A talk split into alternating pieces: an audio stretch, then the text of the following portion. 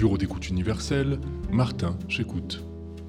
Oui, bonjour, je vous, je vous appelle parce que j'avais besoin d'un prétexte pour fuir une discussion politique. C'est un repas de Noël. Bah, c'est un réveillon chez un vieillon. Ah, ah. C'était ça ou le laisser tout seul, vous voyez. Hmm. Mais si je l'entends encore me parler des élections de musulmans sans passe, qui vont prendre en otage des hôpitaux, Ah oui. moi je vais craquer, comprenez Hmm. Un attachant. Gentil mais si con. Ah, c'était ça ou le laisser tout seul, ouais. Trop vieux pour changer, trop sourd pour parler.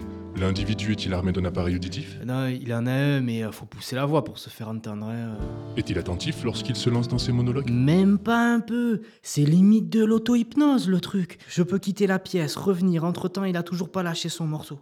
Il a fait la guerre, le vieux. hein. Il a accroché. hein. Très bien. Vous pouvez retourner sur le terrain, garder votre écouteur à l'oreille. Nous allons vous passer le dernier brève en série. Merci. Voilà, ça, ça va m'aérer un peu, tiens. Bonne journée, monsieur. Merci d'avoir utilisé nos services. Bonne journée à vous aussi et bonne fête. Hein.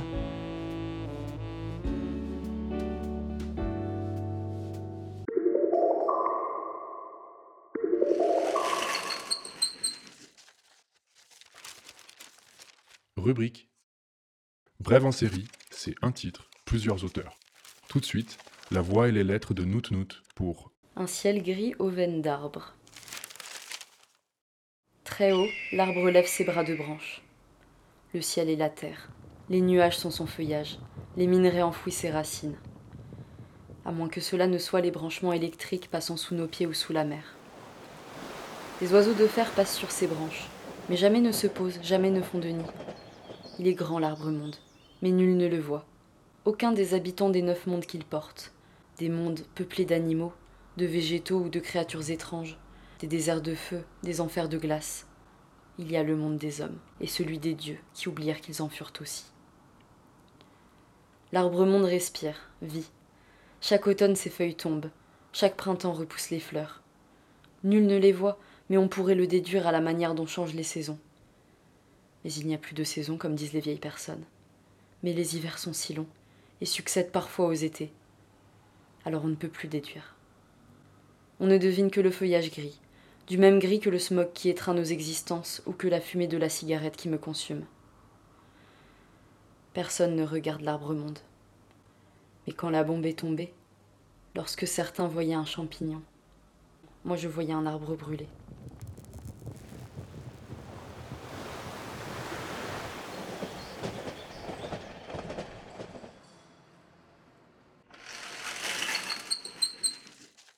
Brève en série, la rubrique, un titre, plusieurs auteurs. Un ciel gris aux veines d'arbres. Je pris part au ciel une accroche à cet arbre. Et pris de soleil, j'ai faim d'en être. Je feins d'en être proche de cet arbre. Son sang sève en ses veines, on sent sens de pas si denses, et ses sens m'enseignent. D'un ciel en ciel, j'ai plié le monde sur l'horizon. Ni haut ni bas ne me retient, pourtant j'y tiens, moi, qui feins en vain d'avoir accroché cet arbre. Je grise de mille rougeurs, je me défile de couleurs, je m'œuvre les veines pour un arbre qui, s'il existe, existe en ciel. Ciel né de l'arbre, un arbre qui pousse ciel à faire son fruit. Et si l'arbre est monde, et le ciel fruit, je serai racine. Mais alors dans quoi s'ancrent mes veines qui grisent? Et de quoi est fait mon sang?